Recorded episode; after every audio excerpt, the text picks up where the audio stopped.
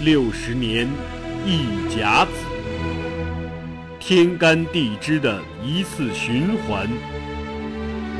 天道昭昭，演绎在人世间，是诉说不尽的沧桑，是壮怀激烈的往事。回首历史，每个政权开国的六十年，都是跌宕起伏、动人心魄的六十年。让我们掀开历史的帷幕，一睹清朝开国六十年的。传奇往事。本系列改编自图书《清朝开国六十年》，并由作者王汉卫授权播出。该图书已由齐鲁出版社出版发行。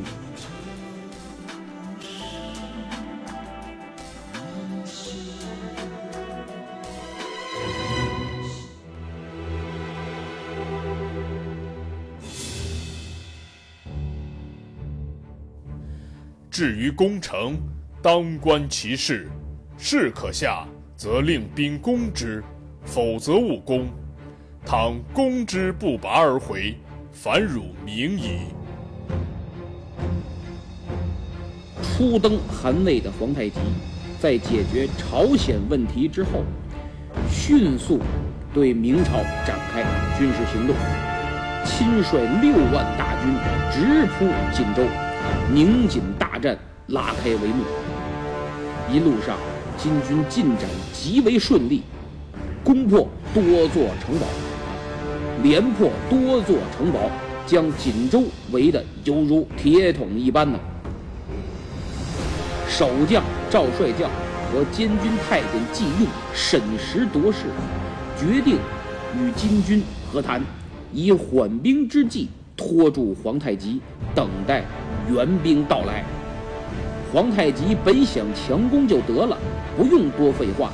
但经过强攻之后，发现伤亡太大，于是变强攻为智取，主动提出和赵帅教季用和谈，同时即命沈阳派军前来支援。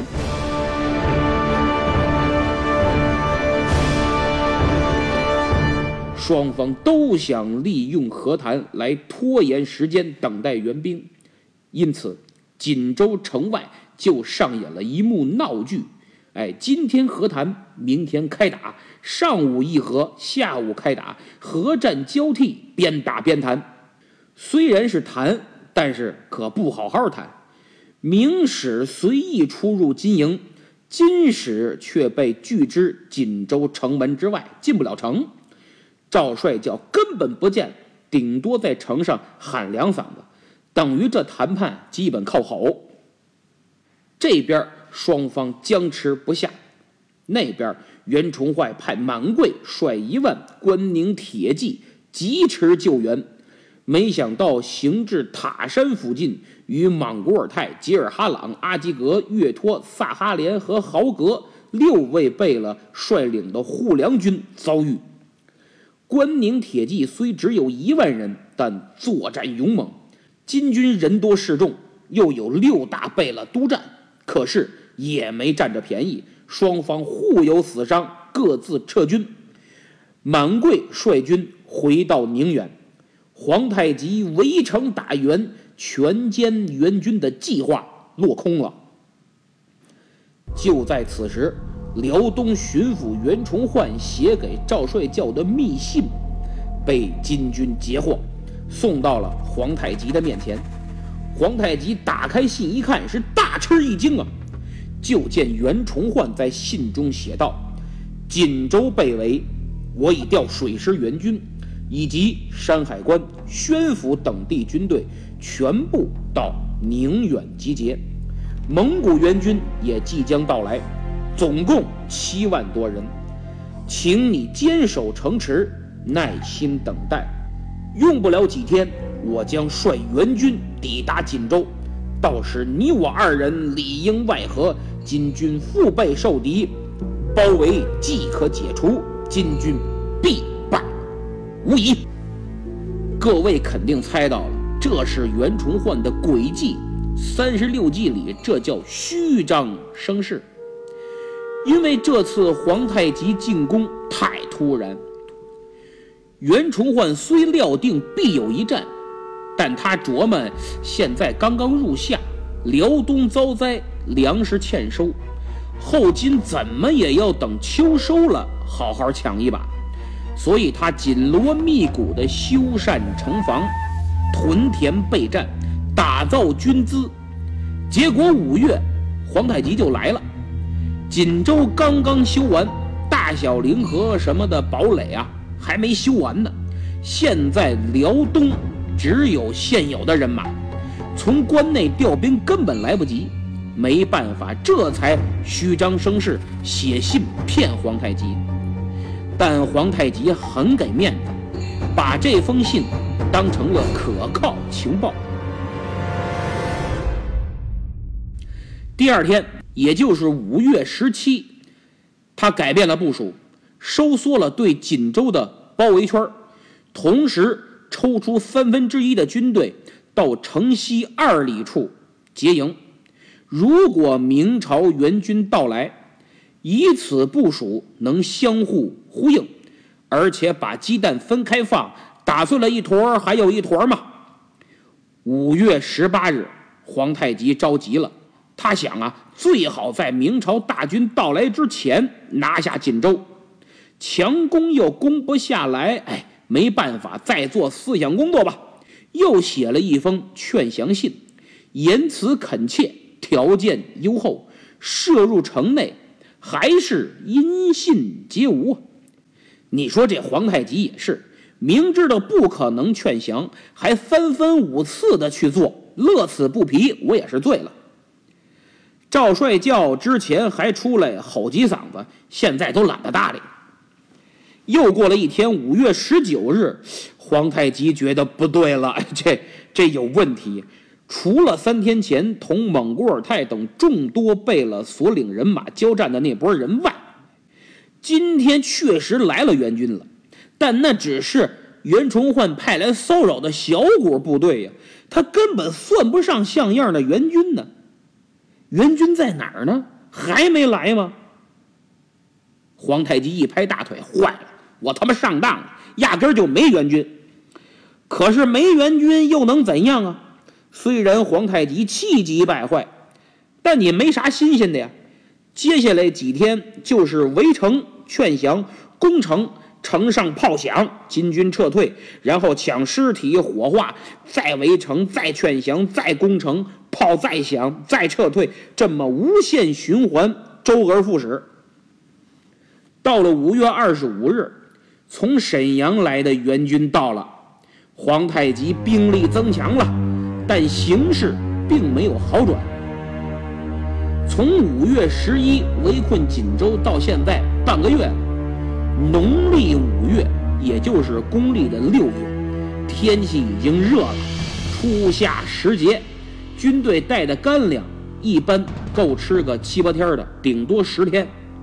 粮草早已经严重短缺，而且呢，金军在城外扎营，露宿荒野，根本不适合长期围困，所以应该速战速决。现在半个月了，攻城不克，议和不谈，诱敌不出，打援没有。你说这咋整？用句东北话来形容，太失败了。于是他决定撤，但不退。不仅不退，还要前进。五月二十七日，皇太极决定越过锦州，攻打宁远。皇太极之所以如此决定，是因为在他看来，宁锦防线非常严密。而锦州是这条防线的一个点，只不过这个点非常重要，而宁远更重要，因为它是整个宁锦防线的核心。只要宁远一丢，明朝将永远失去关外所有地盘。皇太极亲率主力大军往南继续进攻，向宁远进发，部分军队。留下牵制锦州城。这些被留下的金军呐，在锦州城外还凿了三道壕沟，以此来继续围困城内守军。宁远距离锦州一百多里地。五月二十八日早晨，皇太极抵达宁远。一年前，他的父亲就在这里倒下。现在，他要让宁远城在这里倒下。守宁远的是辽东巡抚袁崇焕和镇守太监刘应坤。守军一共三万五千人，从人数上，明军明显处于劣势。本应平坚城，用大炮固守城池，但他们却出乎意料的整齐的列阵在城外。原来此时的袁崇焕非常自信，他坚信凭借自己的实力，不用凭借坚城大炮龟缩城内，就完全可以击败纵横天下的八旗铁骑。于是这次，他在宁远城外挖了壕沟，筑好了壁垒。总兵孙祖寿、副将许定国率军守西面，满贵、祖大寿、尤世威率军守东面，其余兵力分守南北。他们布列火器，准备迎战。皇太极不敢相信眼前的一切。被袁崇焕给搞懵了，明军怎么可能出城应战？他们到底要干什么？想了半天，皇太极明白了，这是赤裸裸的挑衅呢。皇太极怒了，又怒了。你说这皇太极也真是，人家龟缩城内不出来吧，你怒；人家出城列阵，你还怒。真是皇太极的心海底针，摸不透。你别猜，别猜，别猜啊！皇太极很冲动，卯足了劲儿要打，但有人说不能打。谁？大贝勒代善，二贝勒阿敏，三贝勒莽古尔泰。这时候皇太极刚登汗位，还没有实现南面独坐。前边我讲了，四个人。按月分职轮流当大汗，等于名义上一个大汗，实际啊四个大汗。这三位兄长不同意，皇太极更气，大声吼道：“当年咱爹就是打这儿没打下来，如今我打锦州又没打下来，现在敌人都出城了，在城外布阵，要是还打不下来，我国威何存？咱们这脸往哪儿搁呀？”其实三大贝勒不让打，不是没有道理。前几天莽古尔泰刚刚领教过关宁铁骑的战斗力，现在他们城外列阵，如果没有十足的把握，不会这么出来轻易送死的。袁崇焕又不傻，可皇太极不听那套，说：“那你们回去吧，我再考虑考虑。”三个人扭头刚走，皇太极下令吹号擂鼓，自己亲率其他众贝勒，领着军队就冲向了明军。代善、阿敏、蒙古尔泰一看，我的个天哪，脑袋都大了，嗡一下。皇太极这身先士卒，你们这得有点闪失，那是大汗。于是三个人连盔甲都没来得及穿，也跟着冲向宁远城下。打仗真的是不能冲动。此时，皇太极也意识到了这一点，因为冲动是魔鬼，而眼前的明军差不多也是魔鬼。他之所以冲动，是历史的经验告诉他，野战争锋，明军肯定完蛋。我大金不费吹灰之力。现在袁崇焕出城野战，就是耗子舔猫鼻子作死。可当他与关宁铁骑一接触，发现不好，不对，关宁铁骑的战斗力足以与八旗精锐抗衡。更要命的是，城上的红衣大炮响了。皇太极本以为敌我双方骑兵马径相交，混战在一起，城上大炮不可能发射，因为什么呀？会误伤他们自己的部队。但袁崇焕认为可以发射，而且不会误伤自己人。我打你后勤的后续部队，也就是说，我在城外列阵，你以为我是待宰的羔羊，奔我就杀过来了。等你跟我短兵相接之后，我立即开炮打你的后续部队。原来不是你人多吗？这回用炮火截断你的增援，变成我人多打你人少。伴随着震耳欲聋的炮声，南贵率骑兵与金军站在一处。关宁铁骑不但经过魔鬼训练，而且还装备了先进武器三眼火铳。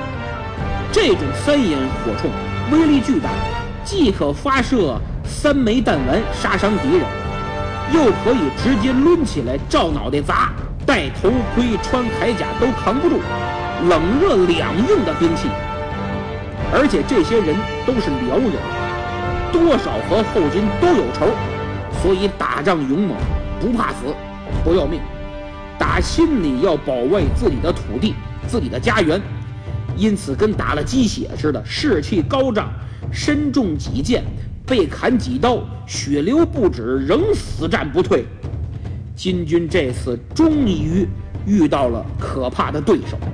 关宁铁骑一个个好似凶神恶煞，手里抡着大铁棒，挨着不死也残废，挨不着离远了还能当火器，冷不丁给你一枪，金军都愁死了。这都哪儿来的什么人呢？这是金军慌了，面对关宁铁骑的大砍大杀，金军收缩队形，呈防御态势，等待后续部队增援。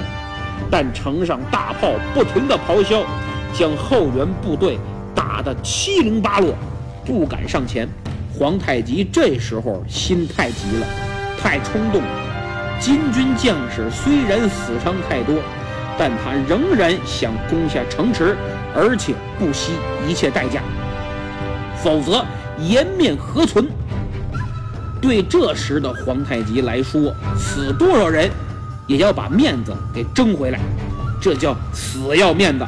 于是他指挥后金军队继续猛攻宁远城，战斗一直持续到中午。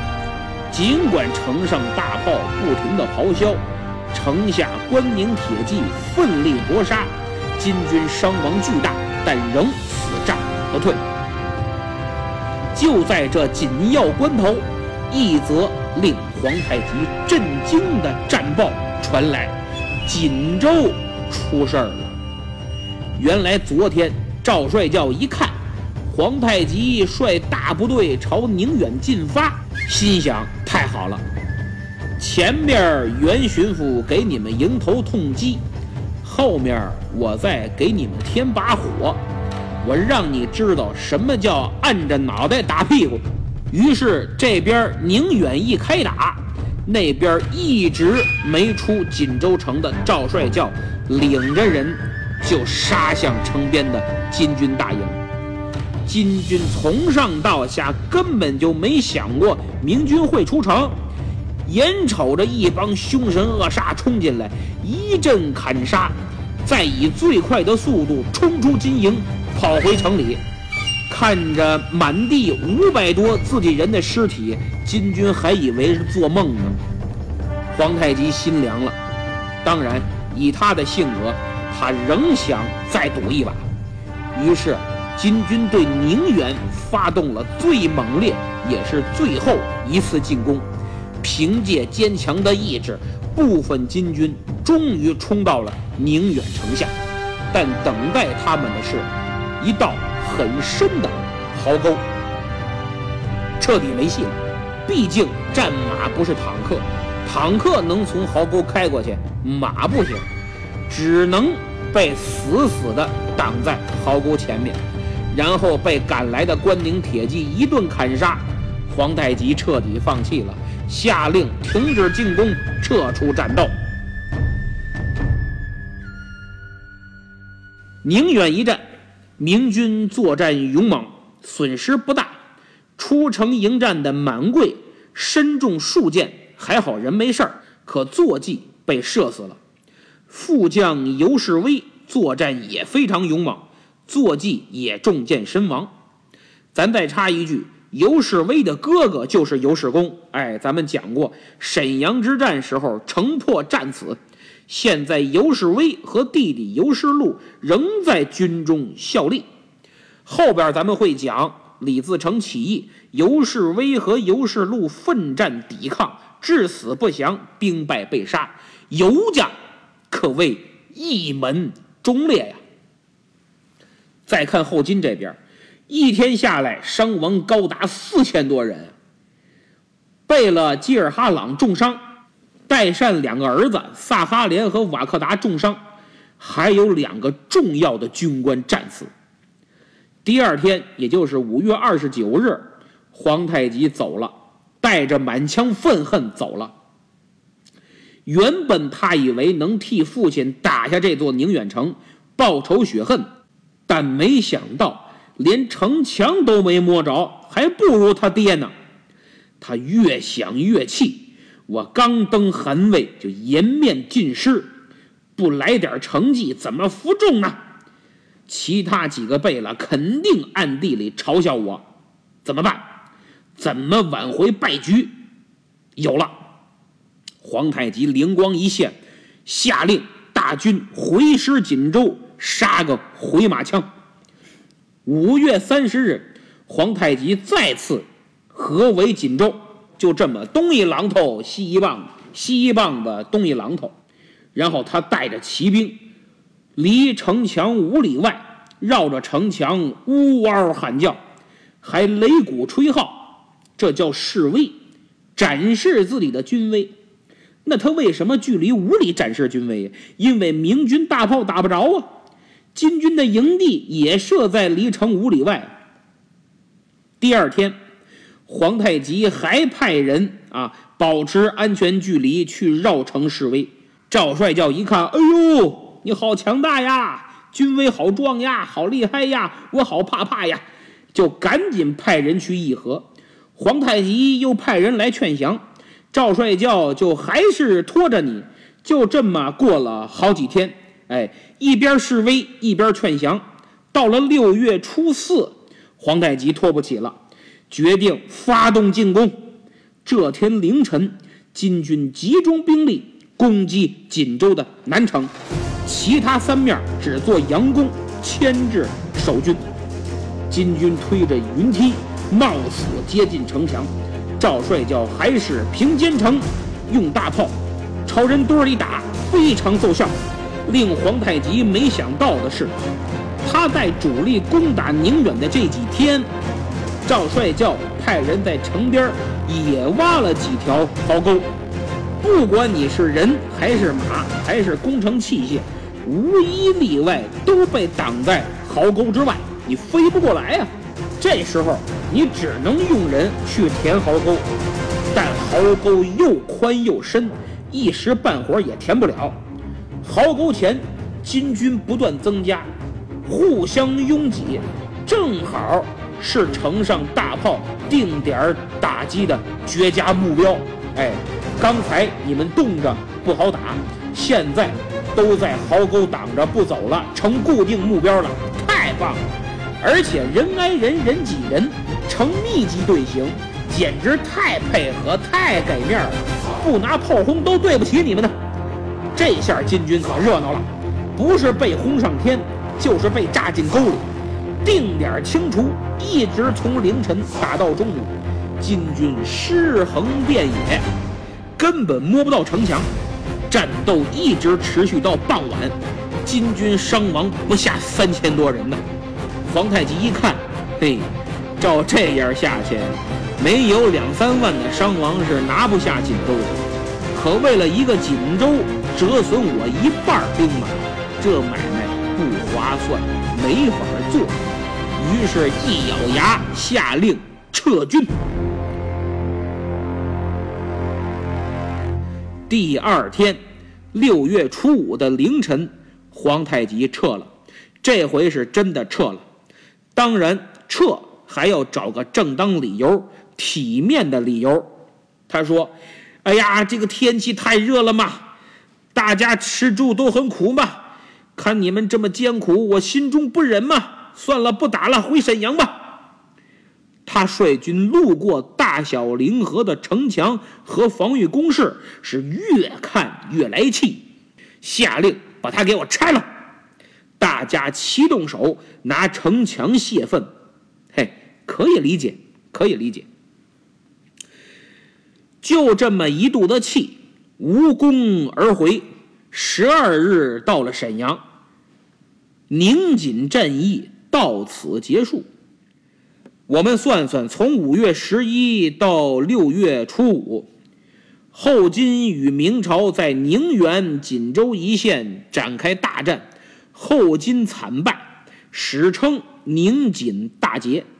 此战后金阵亡大约一万多人。多位军官战死，这充分说明了大明朝只要自己人不捣乱，团结起来，外人是真没戏。六月六日，袁崇焕给朝廷报捷，说十年来尽天下之兵，未尝敢与奴战，和马交锋，今使一刀一枪拼命，不知有一只凶狠彪悍。